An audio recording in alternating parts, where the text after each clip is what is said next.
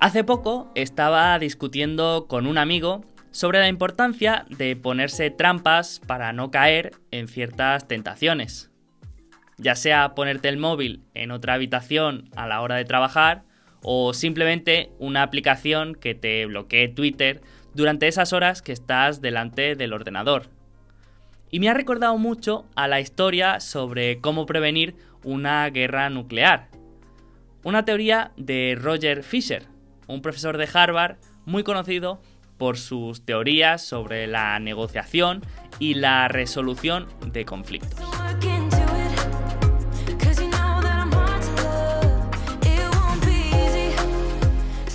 El caso es que, aunque ahora parezca bastante difícil, en medio de la Guerra Fría, la amenaza de una guerra nuclear era muy real y la vida de miles de personas estaba en el poder de una o dos cabezas. Era tan real que cualquier situación podía llevar a que estadounidenses o rusos apretaran el famoso botón para soltar una bomba nuclear en cualquier parte del mundo. En esa situación, Roger Fisher, que en ese momento era asesor del presidente americano, tuvo una brillante idea para minimizar el riesgo de que eso sucediera. La idea era muy simple. Lo que Fisher propuso fue implantar el código para poder pulsar el botón en el corazón de un voluntario. Ese voluntario debería seguir al presidente a todas partes y siempre llevar un cuchillo de carnicería encima. Vamos, una profesión muy digna. Pero bueno, el hecho es que de esta manera, si el presidente quisiera lanzar una bomba, la única manera de hacerlo sería sacrificando a una persona inocente con sus propias manos y abriéndole el pecho para sacarle el código. Qué imagen más bonita estoy pintando, ¿verdad?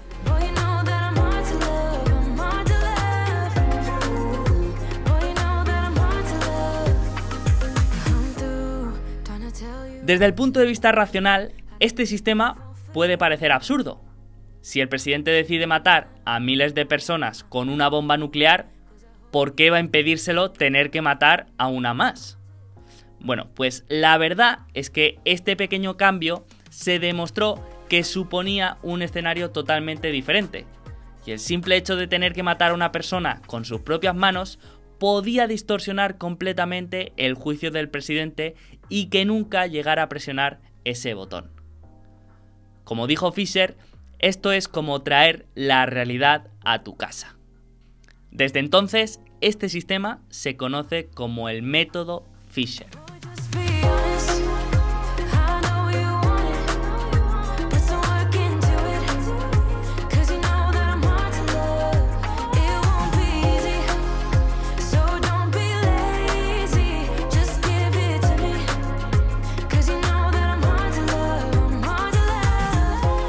Esto obviamente es solamente una teoría, pero sobre lo que hace reflexionar es lo fácil que es tomar decisiones cuando uno está distanciado de las circunstancias y de los resultados.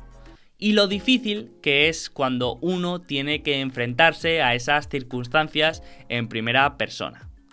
Uno de los temas de los que más se ha hablado esta semana ha sido la polémica marcha del Rubius Andorra un tema sobre el que todo el mundo tiene una opinión y es muy respetable, pero sobre el que pocas personas han hecho realmente un ejercicio de reflexión sobre cuál sería su posicionamiento si ellos estuvieran en esa misma situación. Estoy seguro que mm, como mínimo no sería tan fácil tomar decisiones ni tener un juicio tan claro.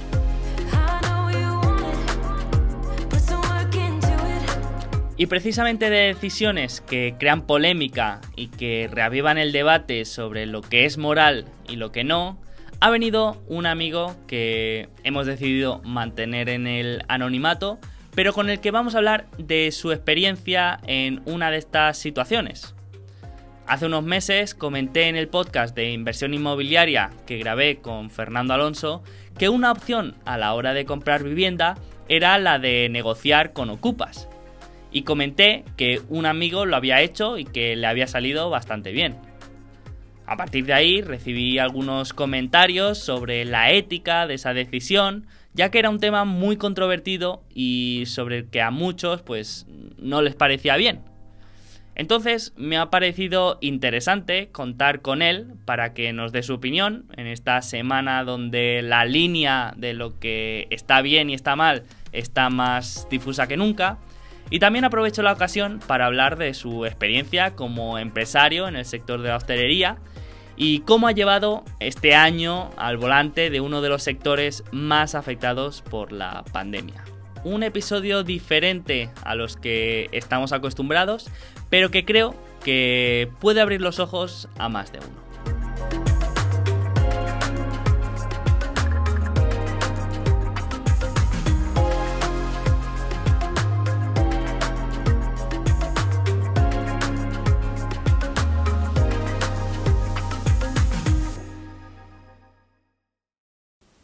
Muy buenas, bienvenido. ¿Cómo estás? Muy bien, gracias.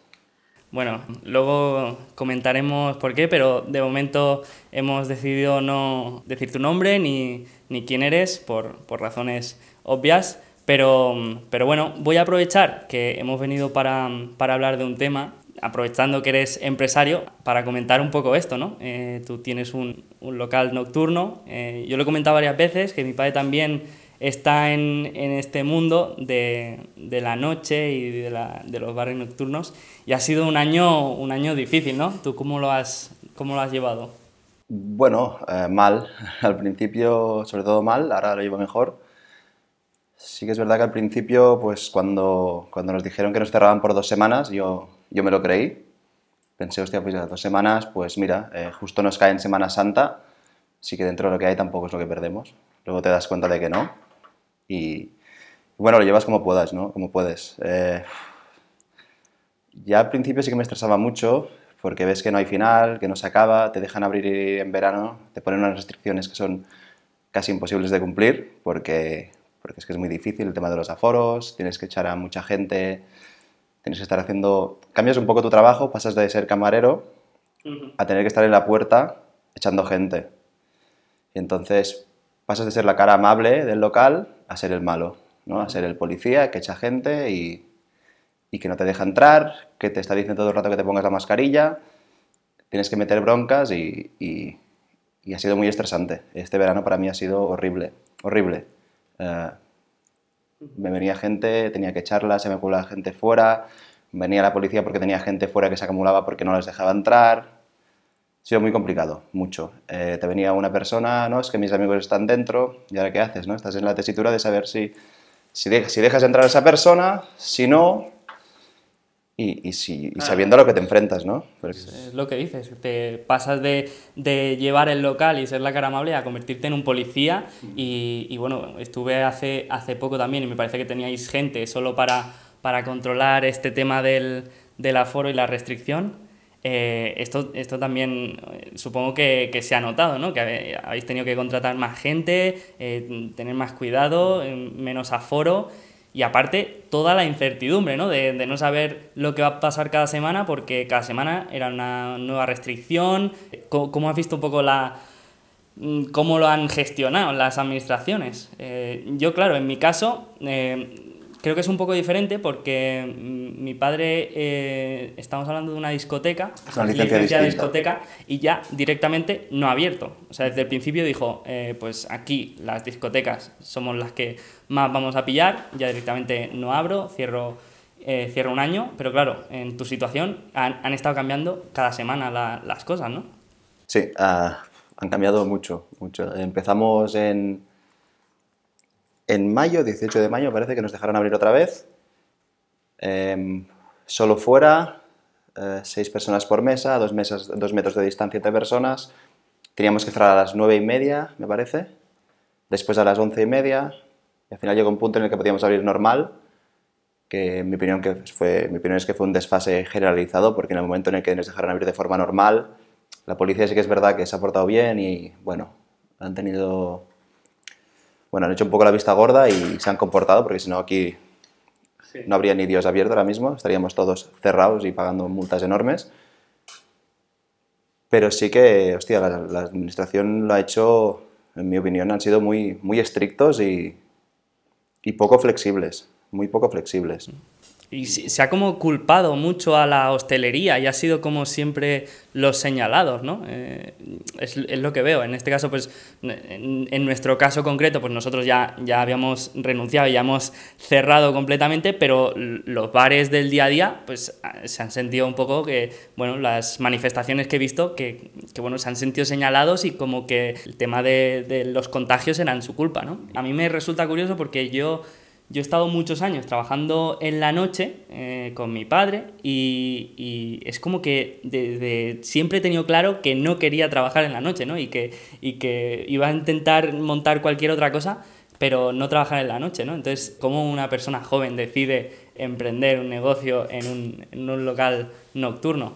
Bueno, es algo un poco casi forzado, ¿no? Me vi forzado a tener que hacerlo. Yo, eh, siempre se lo he dicho a mi pareja, mi pareja ha trabajado mucho en la hostelería y, y, viene de familia también hostelera y a ella siempre le ha gustado mucho el trato con el cliente y todo esto y yo siempre le había dicho que yo en mi vida me iba a poner a trabajar en la hostelería. Ya lo había hecho en su momento en una cocina, pero de cara al público nunca y yo lo tenía claro que no lo iba a hacer, no quería hacerlo. Eh, ¿Qué pasa? Yo era cliente de ese local, en su momento las personas que lo llevaban, que lo llevaban desde el 74, creo recordar, después lo llevó su hijo y tal, eh, decidieron traspasar el local. Yo era cliente muy asiduo de ese local, para mí era, bueno, más que un local, tenía mucho cariño, mucho. Es más, eh, siempre lo digo, ¿no? Tengo un amigo que, que, el PIN de su tarjeta de crédito es 2330, que es la hora en la que quedábamos siempre para ir al local, ¿no? Es decir, teníamos una cultura con ese local enorme, enorme. Cuando se traspasa y lo coge una persona, el local no funciona como tenía que funcionar y, bueno, me hago amigo de esa persona y me, y me ofrece probar, viendo que no estaba funcionando nada, de llevarlo yo. ¿no? Entonces es cuando, cuando mi pareja me dice, sí, llevas toda la vida yendo allí. Cuando me conociste hace 10 años me dijiste que los viernes no, contabas con, no, contabas, no contara contigo porque estabas en el bar. Pues ahora te jodes y con perdón y, y ahora lo pruebas. Ahora te toca probarlo. Y sí que es verdad que con los amigos siempre lo hablabas, ¿no? Hostias, que este local, si, si se hicieran bien las cosas, si, hicimos, si se hiciera esto, esto y esto, funcionaría muy bien. Y me tocó probarlo, lo probamos, eh, empezó a funcionar un poco, hicimos algunas acciones que funcionaron, como conciertos y así, y convertimos el local pues, en, lo que, en lo que es ahora, ¿no? que es lugar de, un, un lugar de encuentro para la gente del pueblo, que para mí era lo que había sido siempre. Yo iba allí con mis amigos, no vi a la gente del pueblo, estábamos nosotros, y ahora hemos conseguido que sea así, ¿no? que sea un poquito un club social, ¿no? como dicen mis socios, es que esto no es un bar, esto es un club social. Sí, sí, claro, es que, es que por poner un poco en contexto, pues estamos hablando de un bar que, que bueno, que sí que funcionaba, bueno, funcionaba, eh, sí que había gente y todos lo conocíamos, pero de, desde que lo coges tú, eso se convierte en... en bueno, yo, yo, he estado muchos años fuera, pero cuando venía, eh, mis amigos me decían, no, no, eh, ahora donde va la gente es allí. Y ibas allí y no cabía un alfiler, ¿no? Entonces, dije, eh, yo, claro, vine aquí y dije, ¿qué ha pasado? ¿Qué ha pasado? Porque yo también había estado en ese bar de toda la vida, pero nunca había sido lo que tú dices, un club social, ¿no? Entonces, te doy la enhorabuena porque, ya te digo, yo He estado trabajando en la noche desde los 16 años y, y, sé que cuesta. Cuesta crear este efecto llamada y al final que algo, que algo funcione. Eh, no es fácil, así que enhorabuena. Gracias. Y, y, bueno, si quieres pasamos un poco al, al tema que quería comentar contigo. Antes voy a poner un poco en contexto y es que hace poco pues, hice un, episodio con Fernando Alonso en su podcast hablando de, inversión inmobiliaria y, bueno, hablamos un poco de, alternativas a la hora de, comprar vivienda para que se viera que no solamente pues, se, podía ir a una inmobiliaria y escoger una casa y comprarla, sino que había muchas alternativas. Y una de las que comenté, pues eh, fue un poco polémica y, y, bueno, y levantó un poco de, de ampollas porque mmm, dije que una de las opciones era mmm, encontrar una casa ocupada y negociar con los ocupas, ¿no? Entonces eh, Fernando me dijo que eso era como un poco eh, raro y le dije, no, no, yo es que conozco una persona que lo ha hecho y aparte es en, en mi barrio, ¿no? Y, Y bueno, y justamente ahora que, esta semana ha pasado lo del Rubius y que mm, parece que, está tan, tan en boga, ya no solo el buscar tu beneficio propio, sino sino un poco la ética y el valor en el tema de negocios, pues digo, pues esta, esta puede ser una buena ocasión para, hablar con aquella persona y preguntarle cómo fue su experiencia y para que se vea que, realmente pues, es una opción y, bueno, vamos a hablar un poco cómo fue. Entonces, si quieres, empezamos un poco por hablar mm, cómo encontraste la vivienda, si es que estabas buscando eh, ya una vivienda en estas condiciones o, o que surgió una oportunidad así. No, a ver, yo buscar no, no buscaba, es decir, no, yo no me lo había planteado nunca en la vida. Sí que es verdad que hace unos tres, tres años con mi pareja decidimos ponernos en serio en el tema de, de, comprar una vivienda. Teníamos muy claro lo que queríamos, queríamos una casa, eh, queríamos que fuera por esta zona, que tuviera más, más de dos habitaciones, con posibilidad de construir algo más, y que tuviera, si no piscina, un terreno para poder hacerla. Y sobre todo unas vistas despejadas y ya, pues, si teníamos suerte, ver un poco el mar, ¿no? Em, yo durante esos tres años me dediqué de forma exhaustiva a buscar vivienda. Yo me levantaba cada domingo, me tomaba el café y empezaba a resetear todos los filtros de búsqueda que tenía de todos los portales inmobiliarios, Habitaclia, Fotocasa, Idealista, y encontré mil anuncios todos para buscar casa, ¿no? Es decir, me conocía todo, todo, todo, y fuimos viendo diferentes casas, teníamos unos, un, límite, que eran, en su momento eran 250.000 euros, empezamos a buscar y, cuesta mucho, costaba mucho encontrar algo en condiciones, ¿no? porque te encuentras que por ese precio en esta zona tienes casas con construcciones de los 70, de los 80, con, lo que ello implica, ¿no? Eh, que son, son construcciones un poquito, no en mal estado, pero con, unas, con unos mínimos que ahora son impensables, ¿no? de aislamientos, de anchos, de alturas y, era complicado. Eh, estuvimos a punto de comprar una casa justo en la calle de arriba. Tuve que ir al archivo de Lloret a buscar, con el permiso del propietario, a buscar los planos. Una casa del 72, donde había que hacer un montón de reformas, nos encaprichamos, eh, nos preconcedieron la hipoteca y gracias a Dios los propietarios no nos aceptaron la oferta, porque ahora mismo pues estaríamos una calle más arriba, en una casa que no tiene nada que ver con la que estamos ahora, ¿no? Em, entonces, yo, pues de vez en cuando, ¿no? Pues para... cuando te aburres, ¿no? De mirar siempre las mismas casas y buscar y buscar y buscar y encontrar lo mismo, pues de vez en cuando subes un poco el precio, ¿no? Digo, voy a mirar casas de 400.000 euros para ver qué podría comprar, ¿no? Con ese dinero. Y esta casa ya la había visto. La había visto, en su momento eran 325.000 euros cuatro fotos muy mal hechas, no te daba información, no le di importancia. Llega un momento que fue julio del año pasado, no, del anterior, julio de 2019, que veo esta casa por 226.000 euros y digo, hostia, ¿qué ha pasado aquí, no? ¿Qué, cómo, ha bajado, ¿Cómo ha cambiado tanto el precio? Porque recordaba que iba por allí, ¿no? Que había bajado 100.000 euros el precio. Había solo cuatro fotos, las mismas, muy mal hechas, pero como yo he vivido aquí toda la vida en esta zona, pues pues me conocía la casa, la fui a ver, estuve viendo, hostia, una casa que al principio era nueva, incluso saqué la nota simple en el registro, hostia, una casa que había acabado de construirse en 2010, ¿no? Eh, creo recordar, no estoy seguro, que si no se fue en 2006 o en 2008, se hizo como pues, un, código, no sé si es un código de buenas conductas o un código de construcción, para que las casas tuvieran unos mínimos, ¿no? Lo que te digo, de, aislamientos, de anchos, de, ¿sabes? Para que no se construyeran casas como se construían antes de cualquier forma. Entonces me daba una seguridad de saber que era una casa que estaba bien hecha. Em, me lo miré bien, fui a ver la casa por fuera y llamé a la inmobiliaria. La casa estaba embargada, era de un constructor, la casa se embargó y en su momento era de la entidad financiera, ¿no? Eh, en último caso de, de Sareb, que es la propiedad. Pero bueno, las inmobiliarias de los bancos también ceden algunos activos a, inmobiliarias independientes para que lo gestionen ellos. ¿no? Llamé a la inmobiliaria preguntando por la casa y me dijeron, hostia, es que el problema es que la casa esta está ocupada. El primer problema, ¿no? Nunca me lo había planteado. Y le dije, ¿y ahora qué hago? Y me dijo, no, no, la gente lo que hace cuando una casa está ocupada es ir a hablar con el ocupa, pactan con ellos y la compran. Y yo se lo pregunté, ¿y esto suele funcionar? Me dijeron, bueno, a veces te echan a patadas, pero a veces funciona. Y dije, pues mira. O sea, en la misma inmobiliaria ya te lo propusieron. Sí, sí, no, directamente, me lo dijeron directamente. Tienes que hacer esto. O sea, si no, ya ni hablamos del tema. Y bueno, pues me propuse esto porque el precio era muy bueno. Es que sin haber visto dentro de la casa, ya directamente no tenía nada que ver con lo que estábamos viendo. ¿no? Ya, en ese momento ya con mi pareja habíamos subido nuestro precio máximo a pagar a 280.000, incluso 300, porque veíamos que no encontrábamos nada que estuviera mínimamente bien. Mi opinión es que los precios aquí son exageradamente caros por algunas cosas, ¿no?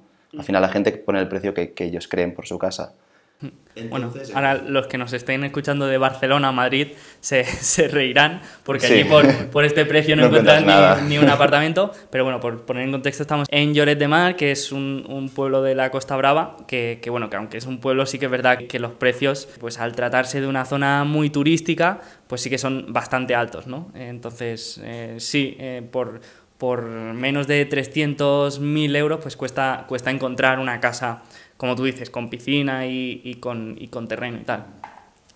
Sí, bueno, para encontrar una casa tienes que irte a organizaciones que están muy a las afueras, que directamente ya ni las contemplábamos, ¿no? esa opción ni la contemplábamos.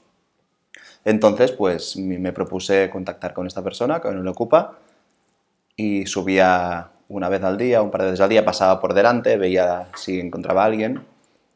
Nunca había nadie, solo habían dos o tres perros de esos de raza peligrosa que bueno, daban un poquito de respeto, ¿no? O sea, había que, se, que y a veces había un coche, a veces no, pero no había interfono, entonces no podía contactar con ellos. Eso fue en julio. Y estuve hasta finales de septiembre pasando, dando vueltas por aquí. Me subía a la roca de allí, al pueblo de Ibérico, que está a la misma altura, con prismáticos, miraba la casa para ver cómo estaba. un, ejercicio de, detective total. Total, total. sí, sí. Y nada, al final pues pasaba siempre dos veces al día, mañana y tarde nunca encontraba a nadie. Un día subo, 8 de la tarde, lo mismo, no hay nadie, bajo, bajo al bar porque tenía que trabajar. Y allí tenía un amigo, un cliente que se ha hecho amigo, ¿no? Y le comenté, estoy, estoy desesperado porque, porque tengo, creo que tengo una buena oportunidad aquí y es que no hay manera de contactar con, la, con el Ocupa. Y me dijo este amigo, hostia, enséñame las fotos, ¿no? De la casa. Le enseño las fotos de la casa y me dijo, ya conozco al Ocupa. no puede ser verdad que sí, que sí, que el ocupa se llama tal, que, que, yo lo conozco, que teníamos una... Mi novia y su novia eran amigas en su momento y hace unos dos o tres años habíamos estado en contacto y, y tal. No me lo creía. Sacó el Instagram de, de, este chaval y sí, sí, habían fotos en la casa.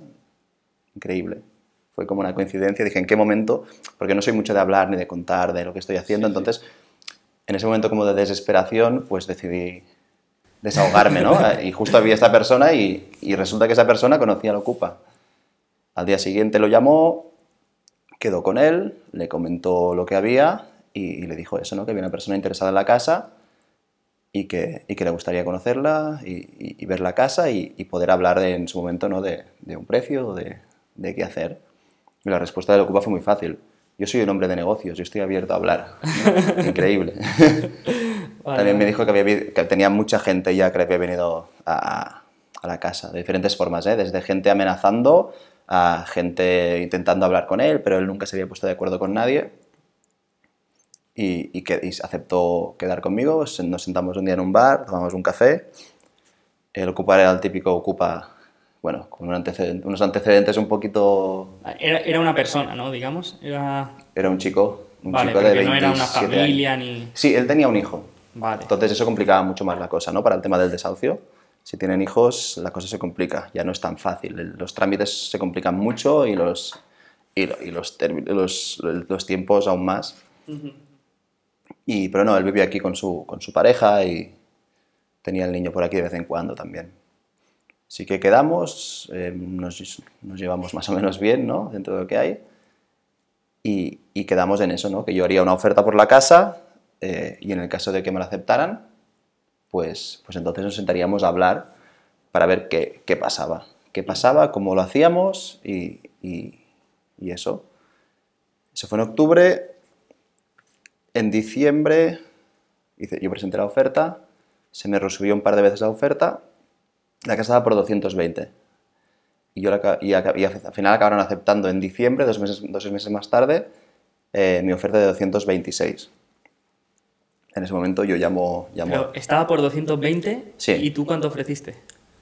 eh, ofreció 220, se me resubió. Al final es como una puja. Lo que hay allí son, se presentan diferentes ofertas y luego hay un comité que, Vale, vale. que valora. Claro, es que no lo he entendido porque di- eh, entendido que estaba a 220 Sí. y que tú hiciste una oferta Sí. y, y ahora está a 226. No, no, no, perdona, no, no. La casa estaba, antes te he dicho que estaba a 226, me he equivocado. La casa estaba a 220. Vale. Entonces yo hice, yo hice una, una puja, una puja, una oferta, Sí, no es una sí, puja, sí, sí. Y, y me la resubieron. Me llamó la inmobiliaria, me la han subido.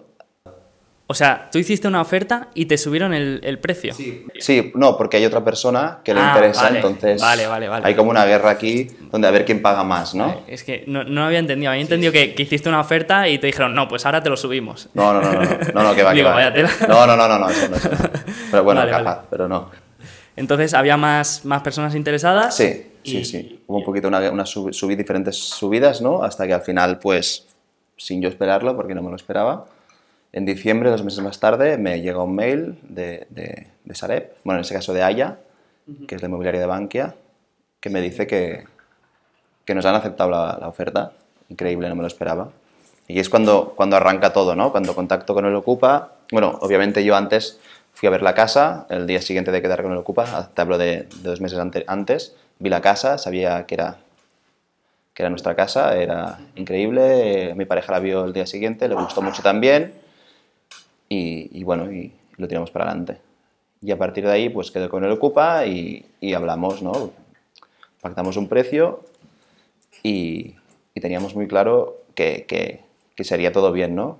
Que haríamos un contrato, un contrato privado, que redactaría mi abogado y entonces eh, él le enviaría este contrato a su abogada, porque obviamente un, un ocupa, un buen ocupa que sabe hacer bien las cosas tiene un abogado detrás que se queda un porcentaje de lo que, tú- de lo que, de lo que, de lo que gana ese ocupa con la casa. Sí, sí. O sea, eso es un poquito... Sí, sí, he, he visto muchos casos de, de, de negociaciones que, que dicen, no, no, eh, conmigo no tenéis que hablar nada, yo tengo mi abogado, eh, tenéis, que, tenéis que ir a hablar con él. Sí, sí, obviamente son personas que, que saben, saben eh, de leyes más que nosotros, eso seguro. Están muy bien asesorados. Sí. Muy bien asesorados, sí, sí. Sí, sí.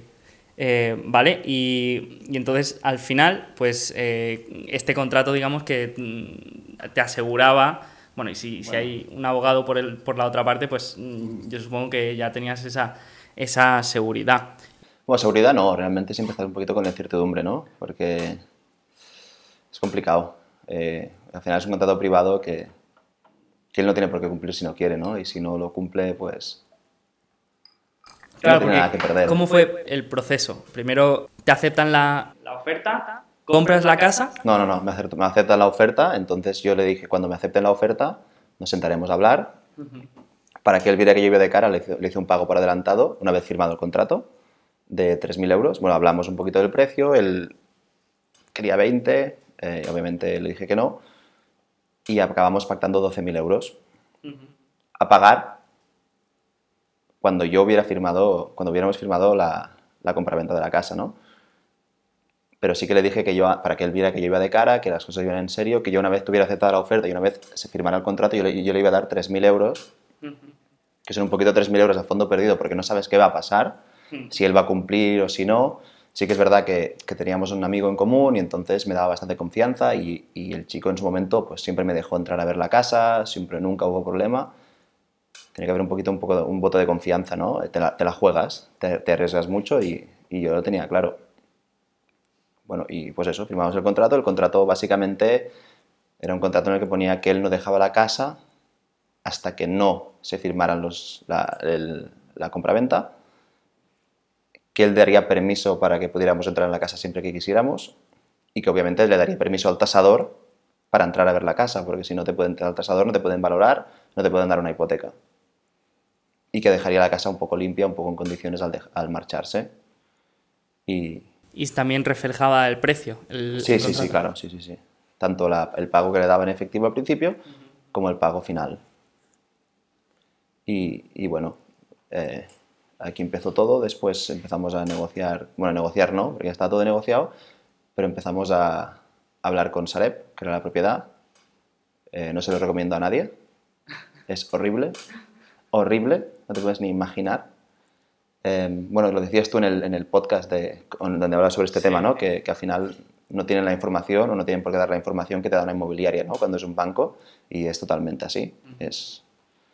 Sí, yo, yo precisamente he trabajado con Aya y, y también para para temas de, activos que ya, ya, no que estén embargados, sino que tengan cargas o cualquier tipo de historia, pues no son, no son nada proactivos a la hora de, darte información y nada. Son las típicas eh, ofertas que si las quieres así y, nosotros no, no, tenemos que vendértela porque, porque está a este precio, ¿no? Entonces, sí, sí.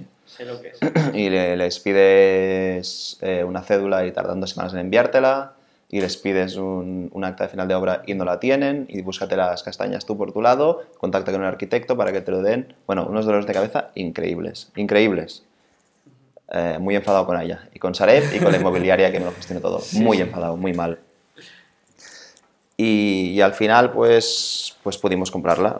Eh, se alargó todo mucho porque, porque empezó, firmábamos justo una semana después de que empezara el estado de alarma entonces empieza el estado de alarma y se paraliza todo, con lo que ello conlleva, ¿no? Que yo tengo que hablar con la persona que está ocupando la casa para decirle que no podemos firmar la semana que viene o dentro de dos semanas, que quizá hay que esperarse tres meses. Uf. Eh, complicado porque el otro se quería ir porque ya tenía otra casa vista para ocupar y quería ocupar esa casa y, y bueno, por suerte al final el 23 de abril pudimos firmar y, y fue todo bien, ¿no? Sí, sí, pero hay un momento en el que tú has dado el, dinero y tienes la, incertidumbre, ¿no? O sea, siempre, pues en estos casos, eh, pues eh, probablemente ahora hablaremos del resultado final, pero hay un momento en el que mm, tomas ese riesgo, o sea, en el que estás tomando ese riesgo. Entonces, al final, haciendo números generales del resultado, eh, una vez entrada en la casa tuviste que hacer alguna reforma, eh, ¿cuál, era, ¿cuál era el estado? Porque normalmente, claro, eh, depende de, qué tipo de ocupas, pues la casa queda, yo he visto alguna que, bueno, que, habría sido más barata tirarla y hacerla de nuevo, ¿no? No, en este caso la, casa estaba bien porque el ocupa, pues él tenía muy claro, ¿no? Para qué estaba aquí y estaba aquí para, para, hacer un negocio, para que alguien viniera y la comprara y, y él llevarse su parte entonces, dentro de lo que hay, la casa estaba bien, dentro de lo que hay. Sí que es verdad que tuvimos que pintar dentro y fuera todo, porque él obviamente nunca se preocupó en pintar. El constructor en su momento, que era el, propietario antes de que lo embargaran, eh, vació todo lo que pudo. Eh, persianas, cortina, hay cocina, los baños. Entonces tuvimos que hacer baños nuevos, baños nuevos, poner retretes nuevos y las picas y tal. Pero bueno, tampoco es lo que dentro de lo que hay la casa estaba bien. Lo que nos interesaba era que la construcción era, era buena, era sólida, tenía unos mínimos que queríamos, era nueva, era la construcción de 2010, con una segunda ampliación que es la parte de abajo de la piscina de 2012, o sea, muy nueva y más después de ver lo que estábamos viendo a unos precios desorbitados, casas de los años 80. Así que bueno, un poquito dejarla un poco a nuestro gusto y sí que estuvimos, aprovechamos la pandemia esta ya que no estábamos trabajando, pues para hacer todo esto, ¿no? Para aprender un poquito de, bricolaje y de, reformas. Muy bueno, muy bueno. Entonces, resultado final de coste total mm, fue 226 de, de la compra. Eh, mm, administración, procesos, notario, todo es unos 10.000, me imagino. Sí. Unos 10.000. 12.000 euros parece que eran. 12.000 más 12.000 de... Sí, para echar al Ocupa. Luego, pues cuenta... Y luego toda la reforma. Reforma nos gastamos aproximadamente unos 10.000 euros más. Eh, cambiamos las puertas, pusimos un parque nuevo, sí, son 5.000 euros. Eh, arreglar la piscina son 3.000. Eh, pintura y tal, lo hicimos nosotros, pues nos salió mejor de precio, unos 1.000, 1.000 y pico. los baños, pues también lo montamos nosotros, unos 1.000 y pico más. 10, 11.000 euros más.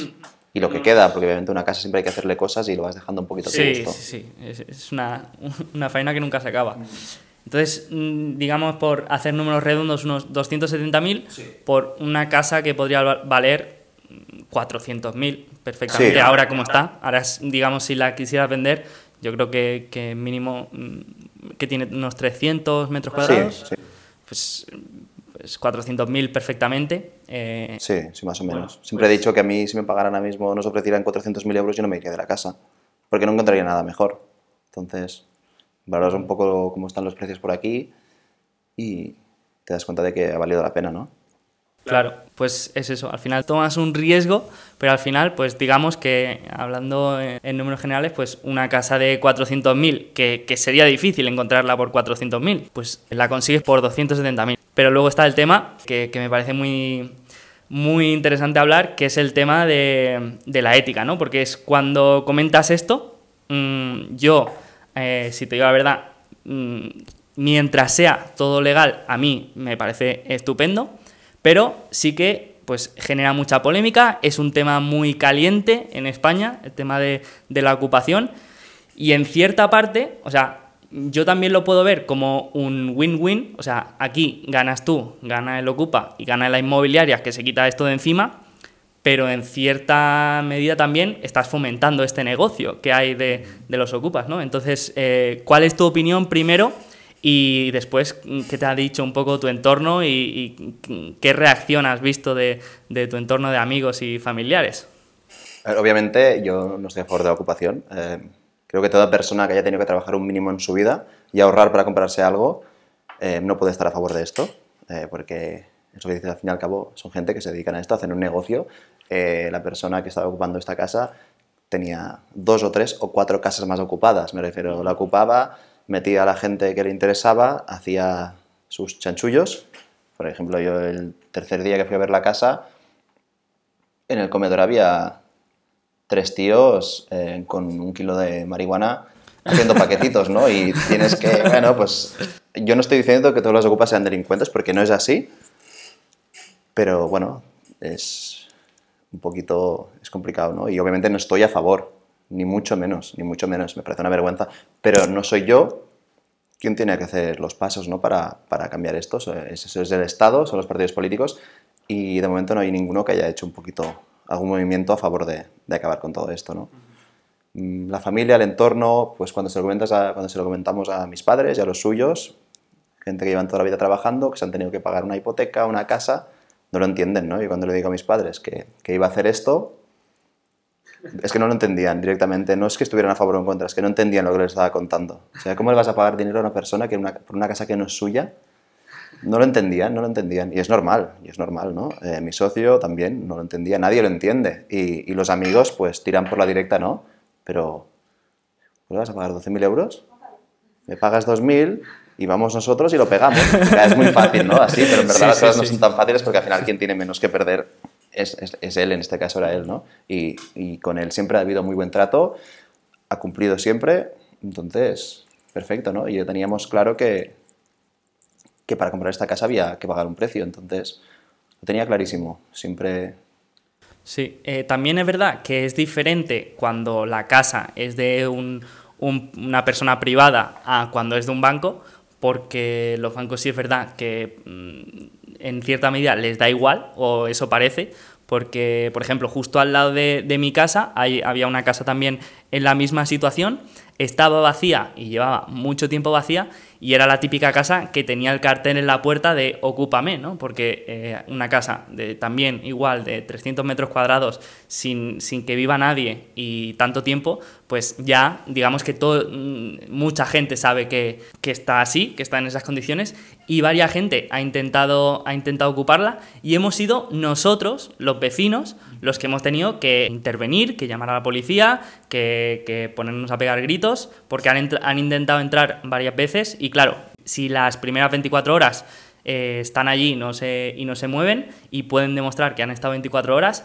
ya no los puedes sacar. ¿no? Entonces, a pesar de habernos comunicado con, con el banco y con, con la, las gestoras miles de veces, ellos les da igual porque tienen una cartera de 20.000 casas y entonces que les ocupen una, pues les da igual. ¿no? Entonces, en este aspecto es diferente es diferente que sea una casa de, de, un, de, una gestora, de un banco, a que sea de, un privado. Y luego está el tema, un poco lo que te he comentado de, del Rubius, que, que, me hace mucha gracia porque ahora esta semana pues, ha estado en boca de todo el mundo el tema de irse a Andorra para evadir impuestos, ¿no? Y, y el tema de, si esto es ético o no es ético. Y yo creo que, eh, por ejemplo, en mi caso, yo no me pregunto si es ético ni lo que opino. Yo lo que creo que, que me tendría que preguntar es qué haría yo si estuviera en, en su caso, si, si, estuviera en su posición, ¿no? Entonces, yo en este caso eh, lo tengo claro. Yo, si estoy en tu posición, estoy buscando una casa, eh, me sale esta oportunidad y puedo llevarla a cabo, yo es que lo, lo hago sin, sin problema, ¿no? Entonces, yo no me pregunto eh, si esto es ético o no, sino qué haría yo, ¿no? Entonces, creo que eso es lo interesante. Entonces, eh, bueno, pues encantado de, escuchar eh, la historia. Creo que es interesante por eso, porque parece que, esto no existe ni que nadie lo hace y en verdad, pues es una manera de aprovecharse de, esta situación, ¿no? Y de manera legal, que, es lo importante. A ver, si, si estuvieras haciendo algo ilegal, obviamente, pues, pues nada, pero mientras, mientras sea todo legal, pues yo creo que es una manera que, bueno, al final lo que hemos dicho, ¿no? Esto, el, peso de, la responsabilidad de esta situación no es nuestra, ni mucho menos, es de quien ya sabemos. Entonces, pues eh, me parece perfectísimo. Aparte, la, casa es estupenda, así que mi enhorabuena. Y nada, eh, muchísimas gracias por, contarlo. Eh, y nada, que vaya muy bien. Muchas gracias. Adiós.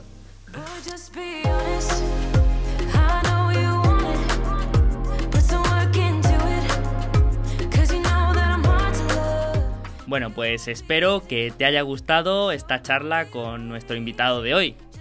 Y ahora te toca a ti. Quiero saber tu opinión, tu posición. ¿Estarías dispuesto a negociar con un Ocupa? ¿Te parecería bien? ¿Te parecería mal? ¿O lo ves muy arriesgado? Te animo a dejar un comentario con tu opinión y así entre todos crear un debate sano alrededor de este tema. Y con esto cierro este episodio de hoy. Nada más. Muchas gracias por estar ahí como siempre y muy buen fin de semana.